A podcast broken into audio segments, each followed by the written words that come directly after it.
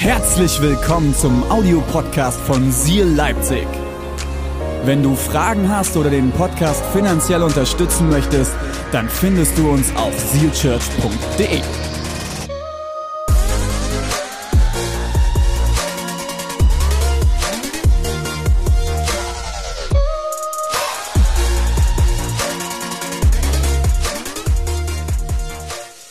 Jetzt möchte ich mit euch in die Message reinstarten.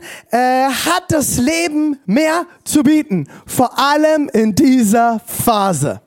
Hat das Leben mehr zu bieten? Wir starten heute die neue Predigtserie Comeback.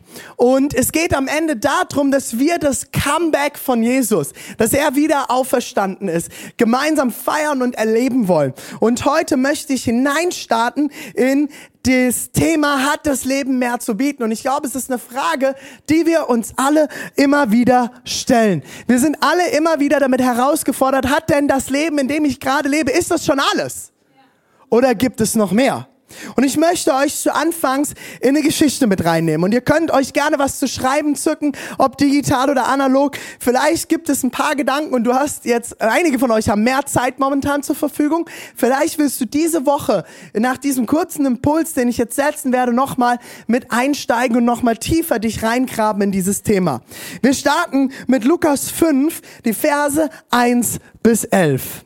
Eines Tages stand Jesus am See Genezareth.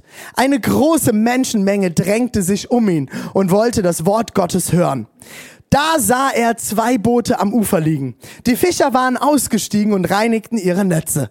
Jesus stieg in das Boot, das Simon gehörte, und bat ihn, ein Stück weit auf den See hinauszufahren. So konnte er im Boot sitzen und von dort aus zu den Menschen sprechen. An der Stelle ganz kurz einhaken, das ist ganz, ganz wichtig. Warum ist Jesus aufs Wasser rausgefahren? Weil er hatte kein Mikrofon, er hatte keine Beschallung und es ist mittlerweile wissenschaftlich nachgewiesen, das Wasser wird, ähm, ähm, trägt die Schallwellen von dem, was Jesus gesprochen hat, weiter und ist wie ein Verstärker. Deswegen ist Jesus rausgefahren aufs Wasser, hat sich ins Boot gesetzt und von da aus zu den Leuten geredet. Als er aufgehört hatte zu reden, wandte er sich an Simon und sagte, fahr jetzt weiter hinaus auf den See. Werft dort eure Netze zum Fang aus. Simon antwortete, Meister, wir haben uns die ganze Nacht abgemüht und haben nichts gefangen. Aber weil du es sagst, will ich die Netze auswerfen. Das taten sie dann auch. Und sie fingen eine solche Menge Fische, dass ihre Netze zu reißen begannen. Deshalb winkten sie den Fischern im anderen Booten, sie sollten kommen und mit anpacken. Kommt her, wir haben zu viel Fische. Zusammen füllten sie die beiden Boote, bis diese schließlich so voll waren, dass sie zu sinken drohten. Als Simon Petrus das sah, warf er sich vor Jesus auf die Knie und sagte, Herr, geh von mir. Ich bin ein sündiger Mensch. Denn ihm und allen, die bei ihm im Boot waren, war der Schreck in die Glieder gefahren, weil sie solch einen Fang gemacht hatten. Und genauso ging es Jakobus und Johannes, den Söhnen des Zebedeus, die zusammen mit Simon Fischfang betrieben. Doch Jesus sagte zu Simon, du brauchst dich nicht zu fürchten. Von jetzt an wirst du ein Menschenfischer sein. Da zogen sie die Boote an Land, ließen alles zurück und schlossen sich ihm an. Wow, hat das Leben mehr zu bieten. An dieser Stelle würde ich sagen, für Simon Petrus hatte das Leben weitaus mehr zu bieten, als er überhaupt dachte. Ihr müsst euch vorstellen, und ich will gar nicht zu tief in die Fischfanggeschichte einsteigen, weil ich heute auf einen anderen Punkt eingehen will. Aber wie krass ist das? Simon Petrus ist den ganzen Tag, äh, die ganzen Morgen noch in der Dämmerung, weil dort sind die Fische meistens dort unterwegs mit seinen Jungs und sie fangen und versuchen Fische zu fangen und sie hatten einen schlechten Tag. Sie haben nicht viele Fische gefangen. Und dann kommt so ein Prediger Und ihr müsst euch das jetzt vorstellen. Das ist jetzt in dieser Phase, es gab kein Fernsehen und kein gar nichts. Wenn diese Wanderprediger kamen, das war ein Highlight. Dann sind die Leute gekommen aus all ihren Häusern und in Israel, weil die Tage sehr heiß wurden, sind die Leute auch schon früh wach und alle sind gekommen, damit gekriegt, hey, da ist wieder einer dieser Wanderprediger. Der wird uns das Wort Gottes heute auslegen. Lass uns mal hören, was er zu sagen hat. Und Jesus steigt in dieses Boot und es ist für Simon Petrus, es ist eine totale Ehre in dieses, dass er diesen Prediger in sein Boot nehmen darf und sie fahren ein Stück raus und Jesus fängt an zu predigen. Und in diesem Moment passiert etwas. Weißt du, warum ich glaube, dass etwas passiert mit den Leuten, vor allem mit Petrus und den Fischern? Weil sie danach von einem Wanderprediger sich sagen lassen, sie sollen die Netze nochmal auswerfen. Ich weiß nicht, ob du solche Momente schon mal mit Gott hattest. Dass Gott dir etwas mitgibt und du das Gefühl hast, okay, hier passiert gerade was. Und Jesus sagt mir etwas, was überhaupt gar keinen Sinn in meiner eigentlichen Situation macht. Du kriegst einen Eindruck, du kriegst ein Gefühl, du liest etwas im Wort Gottes und es springt dir ins Gesicht und du denkst, oh, warte mal. Ernsthaft, Jesus? Du weißt, wir sind den ganzen Morgen raus gewesen. Es ist jetzt hell. Die Leute sind alle hier, hier ist es laut. Ich weiß nicht, ob ihr das euch vorstellen könnt, wenn dort eine größere Menge von Leuten am Wasser ist und die alle anfangen zu reden. Und äh, das Volk Israel war, glaube ich, ein sehr geschwätziges Volk. Die sind, die sind sehr, äh, sind sehr miteinander im Gespräch und sie haben dort gestanden und haben sich unterhalten und es ist etwas passiert und Jesus hat laut gepredigt, damit ihn auch alle gehört haben. Die Fische sind weg. Die sind abgetaucht. Und Petrus, Simon Petrus, bekommt von Jesus den Auftrag, fahr noch mal raus. Und was macht er? Er sagt, er gibt ihm noch, er gibt ihm noch kurz die Anweisung. Du weißt, äh, es macht eigentlich keinen Sinn, ne? Äh, Prediger, äh, macht keinen Sinn. Wir waren den ganzen Morgen schon draußen. Völlig sinnlos. Was laberst du? Es macht keinen Sinn. Aber weißt du was? Ich habe gerade von dir was Krasses gehört. Und wir erfahren gar nicht, was Jesus gepredigt hat. Aber scheinbar hat er so eine glaubensstärkende Message gebracht. Hat er so viel Glauben und Ermutigung über den Leuten ausgesprochen, dass Petrus in dem Moment sagt, alright, I'm into it. Ich gehe raus, ich werf die Netze nochmal aus. Und ich glaube, das sind die Momente in unserem Leben, wo es drauf ankommt. Du spürst etwas, du hörst etwas. Und die Frage, die ich dir heute stelle, ist, was hat Jesus dir auf deiner Reise schon mitgegeben? Hat dein Leben mehr zu bieten oder redest du alles klein? Gehörst du zu den besonders positiven Menschen in diesem Leben, die einem immer wieder sagen müssen, ne, das geht nicht. Ist nicht möglich. Funktioniert nicht. Bist du wahnsinnig? Glaubst du den Mist wirklich? Bist du auch einer von diesen Realisten, dem direkt alle Gegenargumente in den Kopf kommen? Und ich sag dir eins, das ist eine gute Gabe. Die Frage ist, wie gehst du damit um? Und es sind diese Momente. Petrus hätte sagen können, no way. Du bist wahnsinnig, du bist nur ein Prediger. Was willst du mir sagen? Ich bin raus. Bin raus. Und er hätte verpasst, dass sein Leben mehr zu bieten hat. In welchen Situationen steckst du gerade in deinem Leben? In welchen Situationen steckst du gerade, wo du herausgefordert bist und Gott dir vielleicht was mitgibt und dich zu etwas herausfordert? Etwas aufzugeben, etwas hinter dir zu lassen, in etwas zu investieren, etwas mehr zu tun, mehr zu lieben, jemandem etwas abzugeben, zu teilen, sich um jemanden zu kümmern, jemanden anzurufen. Vielleicht gehörst du zu den Leuten, die Schiss haben jetzt vor dieser ganzen Multimedien-Sache. Und Gott fordert dich aber heraus, sei mit Menschen unterwegs, geh Leuten hinterher, kümmere dich um jemanden, der zur Risikogruppe gehört. Und du spürst diesen Ruf und du kriegst aber instant alle möglichen äh, Gegenargumente, alle möglichen Dinge in deinen Kopf, die dir sagen, nein, das kann kann ich nicht machen. Ich glaube, du hast in diesen Momenten ein paar Sekunden Zeit in deinem Leben zu entscheiden, nein, I go for it. Ich gehe rein. Ich werde es tun. Ich werde es mich jetzt investieren. Und ich werde es in Anspruch nehmen, was Jesus mir hier gerade gesagt hat. Ich werde meine Netze auswerfen.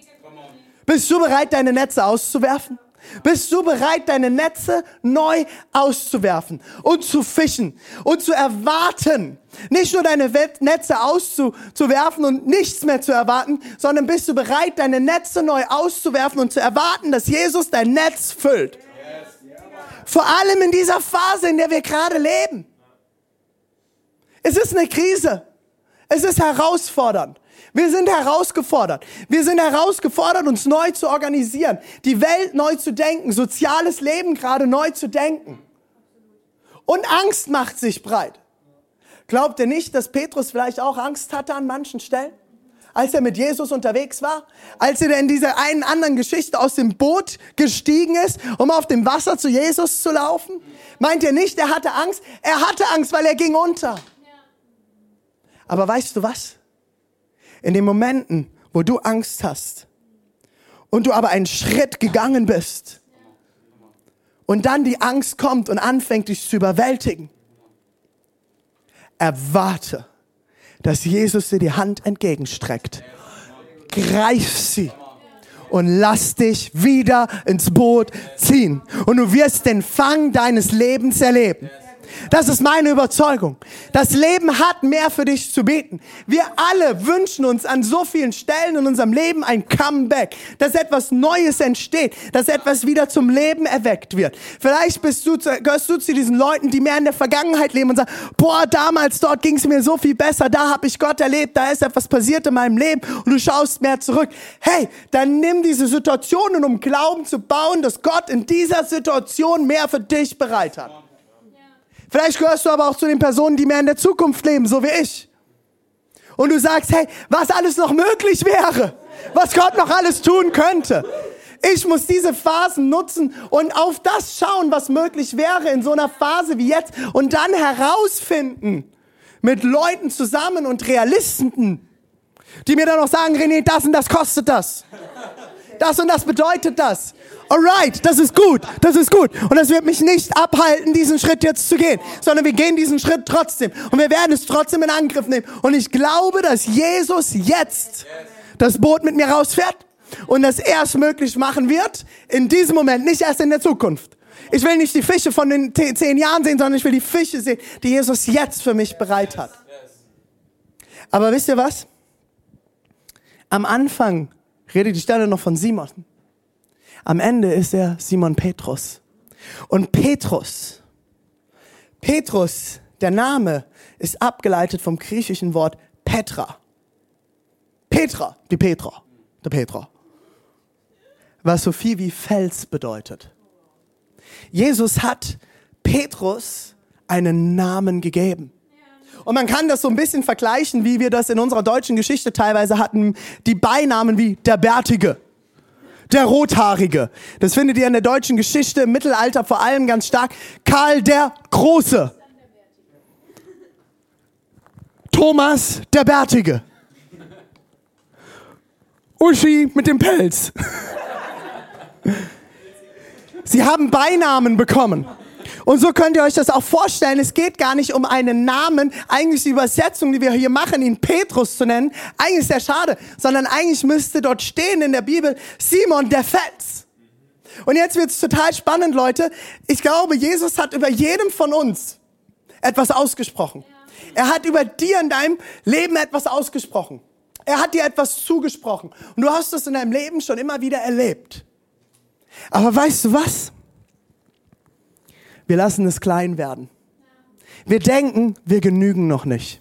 Wir sind das ja noch gar nicht. Es reicht noch nicht. Jesus hat nicht mehr für mich bereit. Das, was er mir zugesprochen hat, das stimmt nicht. Wenn er dir zugesprochen hat, du wirst geheilt werden. Du wirst gesund werden. Ich bin dein Versorger. Ich bin der ich bin. Ich bin immer da. Ich werde, äh, die Bibel sagt, es gibt 365 Verse, wo es heißt, fürchte dich nicht. Für jeden einzelnen Tag in deinem Jahr hat Gott einen Vers, wo es heißt, fürchte dich nicht in der Bibel. 365 Verse. Fürchte dich nicht. Das hat Gott dir zugesprochen, das hat er über dir ausgesprochen. Und wie oft sagen wir, ja, aber ich sehe es noch gar nicht.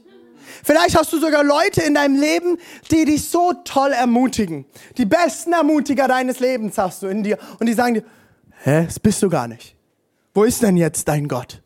Was hat er denn für dich getan? Was hat er denn für dich bereit? Vielleicht spürst du solche Dinge in dir. Menschen dissen dich, Menschen machen dich runter, Menschen mobben. Und du spürst, du wirst wieder klein. Und du vergisst, wer du eigentlich bist. Petrus war Fischer. Wusstet ihr, dass Fischer ein ehrenhafter Beruf war in dieser Zeit? Dass er wahrscheinlich auch relativ wohlhabend war? Petrus hatte ein Boot. Nicht viele Leute hatten die Möglichkeiten, ein Boot zu haben. Er hatte Netze und er hatte sogar angestellte Mitarbeiter, die mit ihm gearbeitet haben. Und scheinbar war alles, seine Fischerei so, so wertvoll, dass er sich all das leisten konnte. Und Petrus geht am Ende hin. Und das heißt, er lässt alles stehen und liegen und folgt Jesus nach. Alles lässt er hinter sich. Und er bekommt den Namen Simon der Fels. Und ich frage mich manchmal, wie das unter den Jüngern gewesen sein muss. Das sind ja einfache Menschen. Das waren einfach ein paar Jungs, die miteinander unterwegs waren. Und wenn ich mir das vorstelle, ich bin mit einer Gruppe von ungefähr zwölf Jungs die ganze Zeit unterwegs. Das ist nicht so leicht. Ich kann sehr, sehr gut verstehen, dass Jesus immer wieder Momente hatte, wo er sich rausgezogen hat. Gesagt hat, ich, äh, Jungs, ich muss alleine beten gehen. Ihr labert so viel Mist. Ich, ich komme nicht mehr hinterher und ihr rafft es einfach nicht. Ich muss beten gehen. Und Jesus hat sich immer wieder rausgezogen. Und ich kann mir das sehr, sehr gut vorstellen, wie die Jungs Jesus, Petrus immer wieder belächelt haben. Weil Petrus war der mit der großen Klappe. Er war der, der immer vorausgegangen ist, der vorgebrecht ist, der aber auch immer wieder seine, äh, seinen Mund sehr voll genommen hat. Und die anderen Jünger haben mitgekriegt, dass der Name, den er bekommen hat, der Fels, dass er das noch gar nicht war. Und dass er das an so vielen Stellen noch nicht hingekriegt hat. Aber ich finde es so, so genial mit dem Namen. Trotz alledem haben sie ihn immer wieder mit der Fels angesprochen. Jedes Mal, wenn Jesus ihn gerufen hat, hat Jesus ihn daran erinnert, wer er ist. Wer er ist. Was er über ihn ausgesprochen hat. Und Jesus hat, äh, hat ihn immer wieder geliebt und hat ihm alles zugesprochen, was er hat. Leute, deswegen ist es so wichtig, dass wir Zeit mit Gott verbringen. Deswegen ist es die Zeit, im Lobpreis, im Worship wichtig. Deswegen ist es wichtig, dass du Wort Gottes liest. Deswegen ist es wichtig, dass du betest. Deswegen ist es wichtig, dass du dich mit Menschen umgibst, die dich ermutigen. Dass du gute Freunde hast. Dass du Freunde hast, die dich ermutigen und dich daran erinnern, wer du bist. Ich habe diese Leute in meinem Leben, wenn ich down bin und wenn mich Leute wieder mir äh, tausend Hate-Kommentare auf Social Media gekommen sind oder mir Leute E-Mails geschrieben haben, brauche ich Leute, die um mich herum sind und sagen, René, Gott hat etwas über dir ausgesprochen. Ja.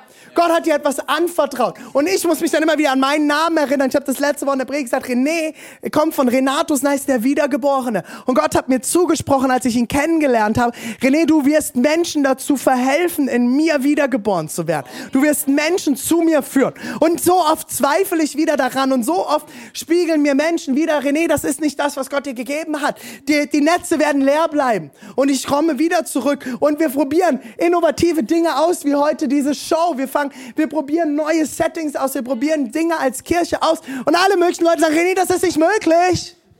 Das wird nicht funktionieren. Warum nennst du das denn jetzt auch noch Show? Because we want to show Jesus.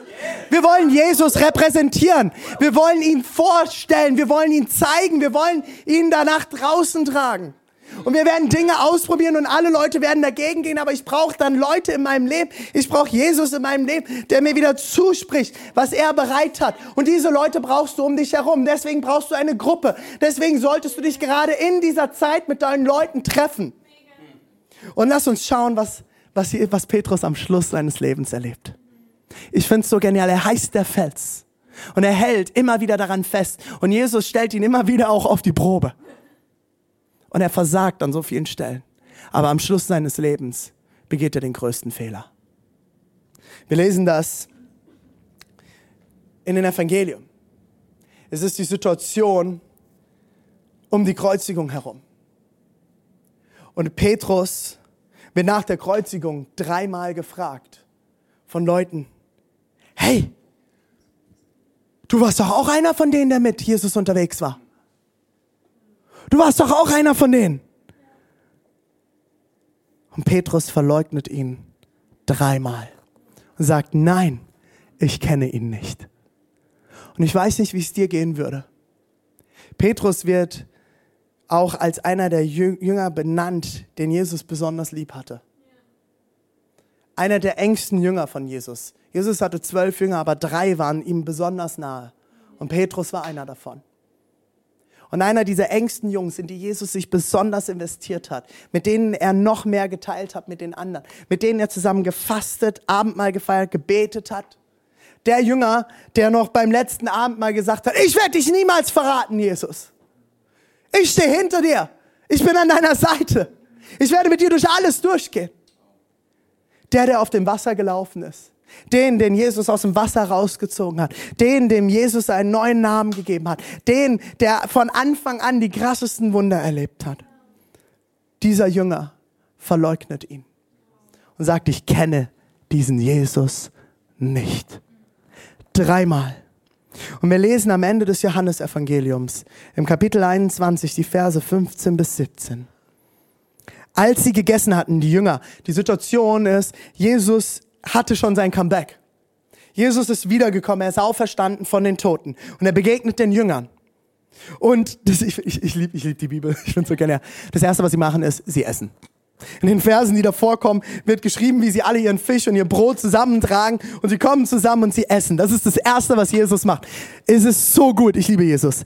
Als sie gegessen hatten, sagte Jesus zu Simon Petrus, Simon, Sohn des Johannes, liebst du mich mehr als irgendein anderer hier?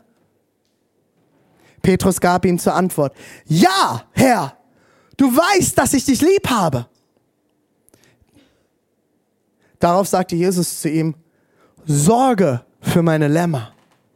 Jesus fragte ihn ein zweites Mal, zweites Mal, Simon, Sohn des Johannes, liebst du mich? Petrus antwortete, ja, Herr, du weißt, dass ich dich lieb habe. Da sagte Jesus zu ihm, hüte meine Schafe. Jesus fragte ihn, ein drittes Mal. Und ich glaube, das war der Moment, wo Petrus klar wurde, was hier gerade passiert. Ich habe Jesus dreimal verleugnet. Jetzt fragt er mich dreimal, ob ich ihn liebe. Es ist ein Moment der Gnade. Es ist ein Moment, ein Moment der Vergebung. Ich glaube, es ist der intimste Moment, den Petrus in seinem ganzen Leben jemals mit Jesus gehabt haben wird.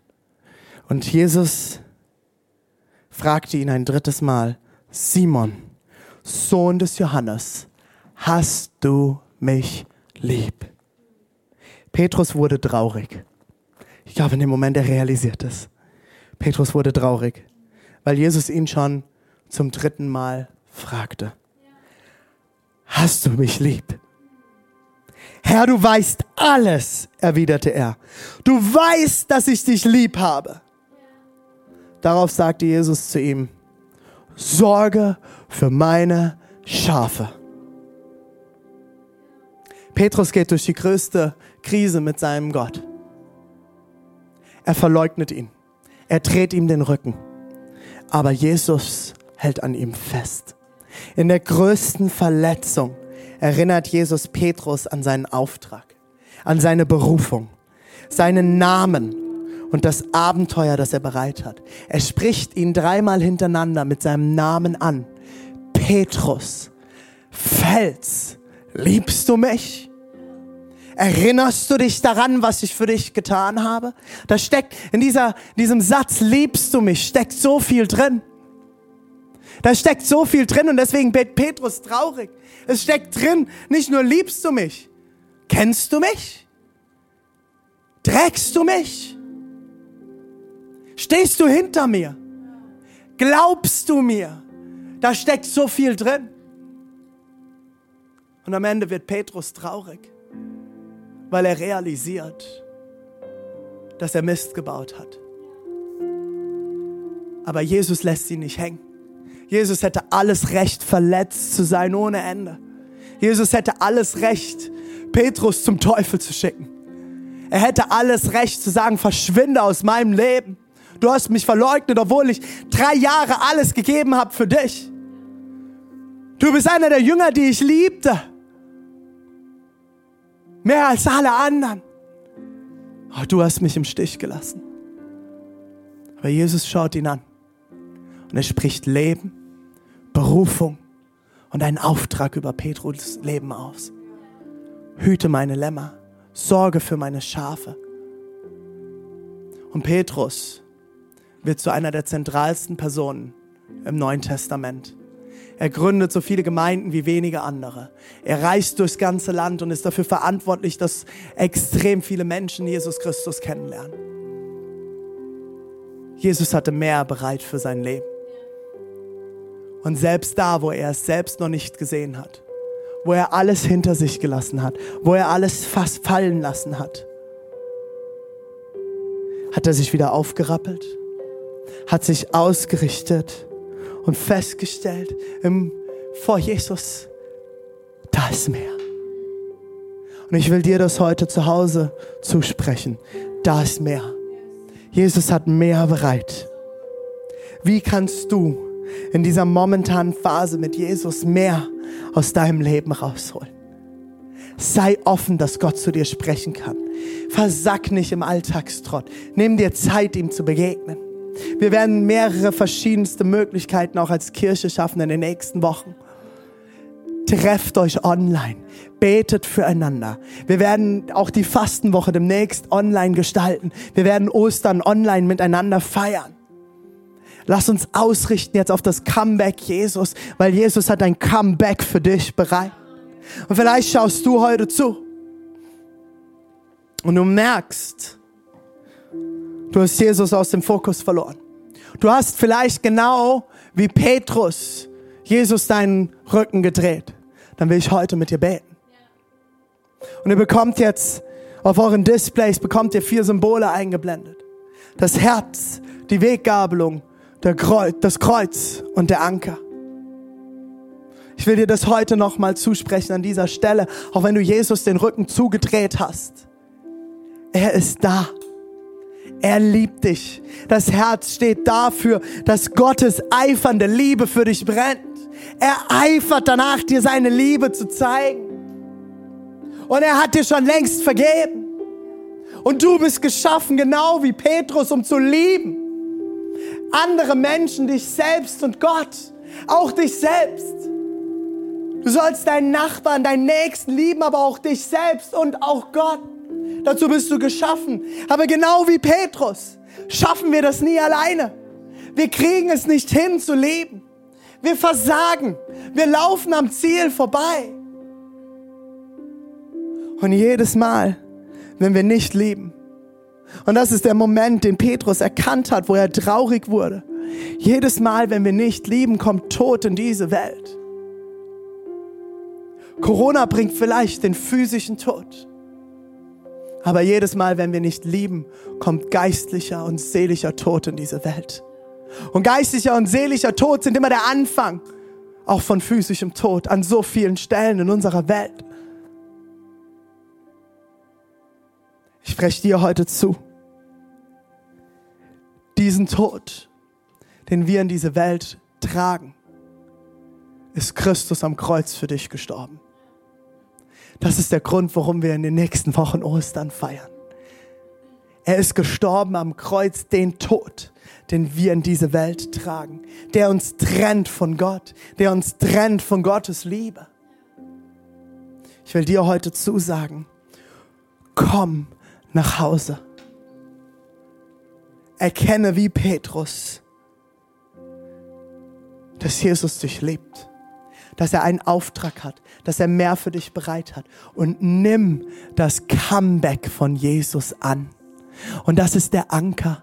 Der Anker steht dafür, dass Jesus nicht nur den großen Tod gestorben ist, sondern er hatte das große Comeback. Er kam zurück. Er kam zu seinen Jüngern zurück. Er hat Petrus nicht in seiner Schuld zurückgelassen. Er hätte nie wieder mit Petrus reden müssen. Er hätte ihn zurücklassen können und sagen können, Petrus, du hast mich verleugnet, ich lasse dich hier zurück. Aber nein, ich glaube, er ist auch explizit für Petrus wieder auferstanden. Er ist aus dem Grab auferstanden, um Petrus wieder zu begegnen und Petrus zuzusprechen. Du bist der Fels. Du bist berufen. Du wirst meine Schafe begleiten. Du wirst sie hüten. Du wirst dich um sie sorgen.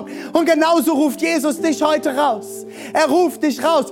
Komm heraus. Komm aus deinem Grab. Komm aus deinem Trott. Komm aus deiner Sünde. Komm aus deinem Müll heraus. Komm heraus. Ich liebe dich und ich will dir begegnen. Und veranker dich. Veranker dich in ihm. Heute, hier und jetzt. Dort, wo du jetzt bist. Du brauchst kein Kirchengebäude dafür. Du brauchst keinen Ort dafür. Du brauchst einfach nur Jesus. Ich will jetzt mit euch beten. Und ich lade dich ein, wenn du dich in dieses Gebet heute einklinken willst, du gemerkt hast, du bist vor Jesus weggelaufen. Vielleicht hast du ihn auch noch nie kennengelernt. Ich will mit dir heute beten, dass du ihn kennenlernen kannst. Und du kannst einfach im Chat jetzt darauf reagieren auch. Du kannst uns im Privatchat anschreiben. Wir wollen dir nachher auch eine Bibel zuschicken. Schreib uns einfach an, wenn du jetzt dieses Gebet mitgebetet hast oder mit betest jetzt. Schreib uns einfach, wir wollen mit dir in Kontakt treten, weil diesen Schritt, den du heute gehen wirst, ist der beste deines Lebens. Ich werde jetzt ein Gebet vorbeten. Und egal, wo du gerade bist, ob du unterwegs bist und du guckst auf deinem Handy in der Bahn, ob du zu Hause bist oder ob Leute um dich herum sind, es ist so egal. Es geht um dich und diesen Gott. Und ich werde dieses Gebet jetzt beten. Und du kannst es dort, wo du bist, laut oder leise in deinem Kopf, in deinem Herz mitbeten. Du kannst mir einfach nachbeten und Jesus in dein Leben einladen. Jesus, ich bin heute hier. Und ich lege alles ab, was mich hindert, dir nahe zu sein. Was mich hindert, mit dir in Kontakt zu treten. Ich gebe dir den Tod aus meinem Leben. Ich gebe dir mein Verfehlen. Ich gebe dir mein Versagen. Ich gebe dir alles, wo ich vor dir weggelaufen bin. Komm in mein Leben. Ich brauche dich. Ich schaff's nicht alleine. Heiliger Geist, erfülle mich mit deiner Kraft, mit deiner Liebe, mit deiner Nähe. Erfülle mich. Ich will dir nachfolgen bis an mein Lebensende. Amen, Amen, Amen, Amen. Hey, so gut, wenn du dieses Gebet heute mitgesprochen hast. Da ist mehr. Da ist mehr.